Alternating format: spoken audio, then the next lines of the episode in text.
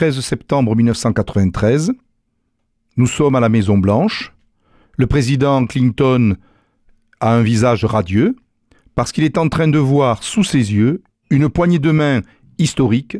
Le Premier ministre israélien Rabin serre la main du leader palestinien Arafat.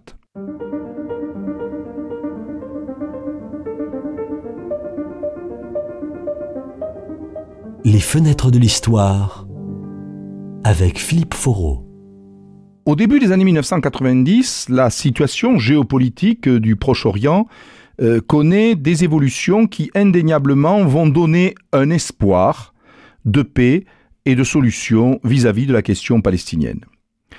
Euh, L'intifada avait affaibli Israël. Cette révolte quasi continue, cette révolte des pierres de la population en particulier de Cisjordanie et de Gaza contre euh, l'armée israélienne avait mis le gouvernement israélien euh, dans une situation extrêmement difficile alors qu'il était dirigé par un dur, le Premier ministre euh, Shamir.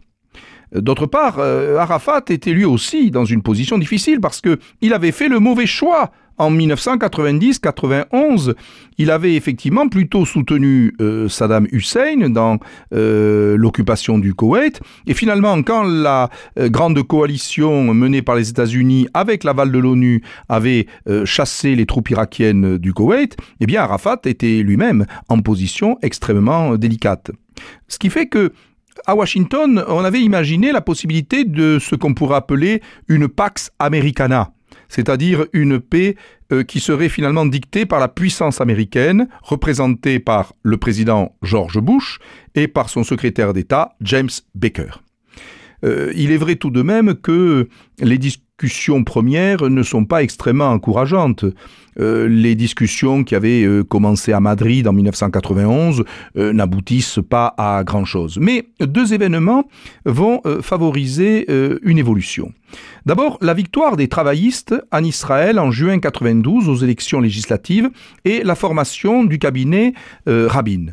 Yitzhak Rabin, n'en faisons pas, priori une colombe. C'est un militaire, il a été chef d'état-major lors de la guerre du Kippour en 1973, et donc euh, ce n'est ni un perdreau de l'année, euh, ni véritablement quelqu'un qui a été toujours sur des positions d'entente et de négociation avec l'OLP.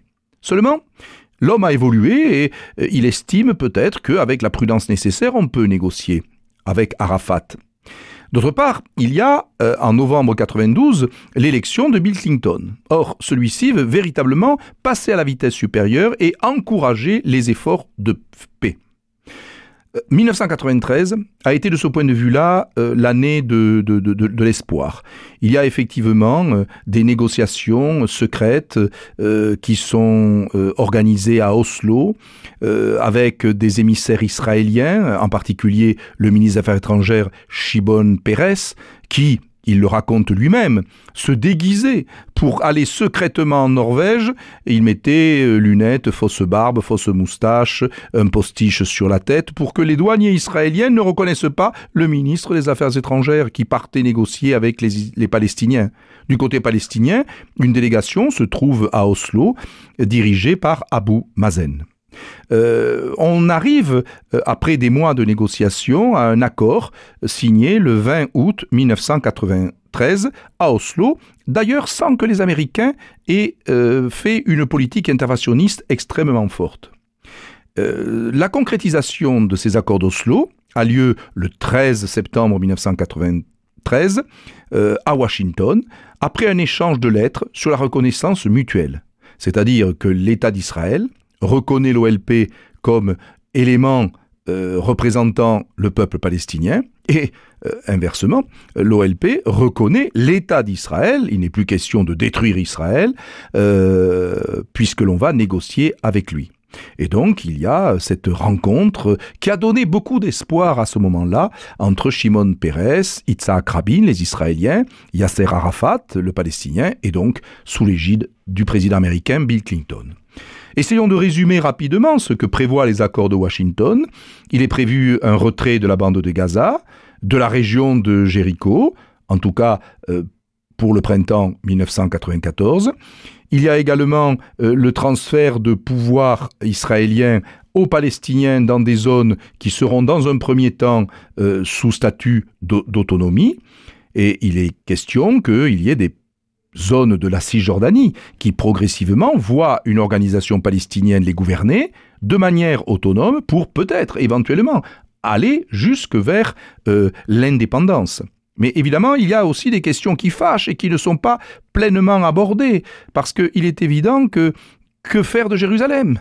Euh, Les euh, Israéliens en avaient fait la capitale indivisible et de, de l'État d'Israël. Donc peut-on négocier sur une capitale indivisible et éternelle? Inversement, il y a aussi la présence des implantations ou des colonies, c'est selon le camp dans lequel, je dirais, on se trouve véritablement, parce que depuis euh, la guerre des six jours, euh, il y a eu des euh, centaines de milliers de colons israéliens qui se sont installés en Cisjordanie et à Gaza. Qu'en faire exactement? Et donc véritablement, il y a indéniablement un espoir, mais toutes les questions ne sont pas véritablement réglées. Néanmoins, on peut espérer peut-être en cette fin euh, euh, d'été 1993 que les accords de Washington aboutissent peut-être à une véritable paix.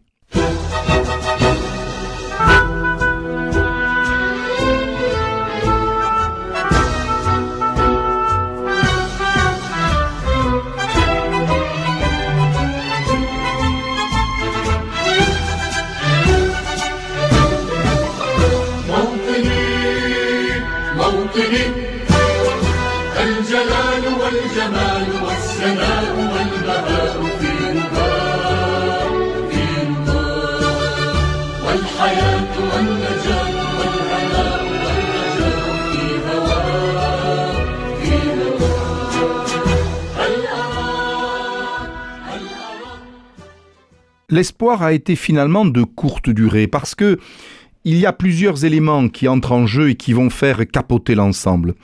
D'abord, il faut constater tout de même qu'il y a une poursuite de l'implantation ou de la colonisation euh, en Cisjordanie, puisque dans les années 93-95, 35 000 colons de plus s'y installent.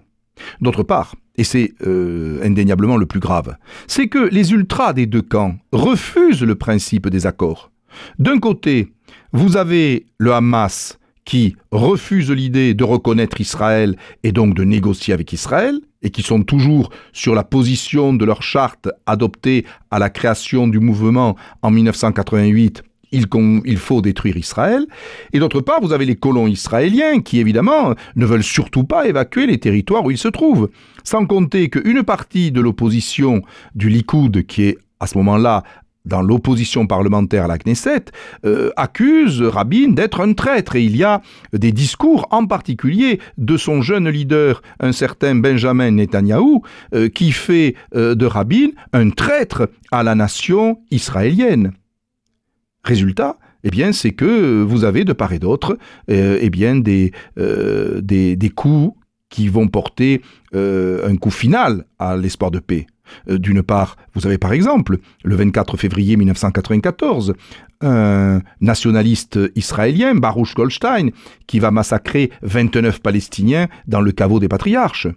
Vous avez bien sûr le 4 novembre 1995, date extrêmement importante, l'assassinat d'Isaac Rabin par un extrémiste juif, Igal Amir. Dans le même temps, vous avez des attentats dans les bus organisés par des militants du Hamas qui se font exploser dans les bus israéliens et qui font des dizaines et des dizaines de morts. C'est-à-dire que euh, les ultras ne veulent pas entendre parler d'une entente. Alors évidemment, il est aujourd'hui aisé de se dire que ces accords avaient peu d'espoir d'aboutir parce qu'il y avait beaucoup trop d'ambiguïté, de non-dits, etc. Mais enfin, euh, il est évident aussi que peut-être euh, des ultras des deux camps ne voulaient surtout pas entendre parler d'une entente avec l'autre. Résultat, les élections de 1996 vont voir la victoire euh, de euh, Netanyahou qui devient Premier ministre. Il va dominer finalement la, scène euh, israélienne entre mai 96 et mai 99 date de son premier gouvernement, et puis il va revenir en mars 2009 à nouveau au poste de Premier ministre. Et puis, euh, vous le savez, euh, l'année dernière, il est revenu également aux affaires à la tête d'une coalition. Euh, à partir de ce moment-là, eh bien, on a le sentiment que les efforts de paix ne vont aboutir qu'à des impasses. la conférence de tabac en janvier 2001 va permettre de débattre un peu sur les délais d'évacuation. C'est vrai que le nouveau gouvernement installé en 2001 à Tel Aviv, ou plutôt à Jérusalem, celui de Sharon, va permettre d'évacuer les colons de Gaza, mais euh, les négociations vont toujours capoter sur la réalité d'une autonomie en Cisjordanie, où de plus en plus de colons vont s'installer, et puis également euh, le statut de Jérusalem, qui évidemment est, une, je dirais, une pierre d'achoppement absolue, parce que pour les Israéliens, il n'est pas possible d'abandonner à nouveau euh, la ville sainte comme euh, il, ça avait été prévu par les accords de 1947 qui prévoyaient d'internationaliser la, euh, la, ville de Jérusalem. Et puis, euh, il faut dire que maintenant, on a le sentiment véritablement d'une impasse absolue, d'un tunnel dont on ne voit pas la fin. Parce que ces combats que nous voyons sous nos yeux, qui sont le résultat finalement d'un blocage politique absolument absolu, eh bien, viennent du fait que euh, on, veut détruire l'autre absolument, et que euh, on ne pourra, me semble-t-il, apercevoir une lueur d'espoir que si d'une part, il y a une volonté des deux camps de se pardonner mutuellement. Sans pardon, il n'y aura pas d'accord politique. Et puis, euh, si on va vers deux États, mais comment ça va se passer exactement? Comment l'État d'Israël va permettre l'évacuation des colons installés en Cisjordanie? Euh, quelle va être exactement la surface territoriale d'un éventuel État palestinien?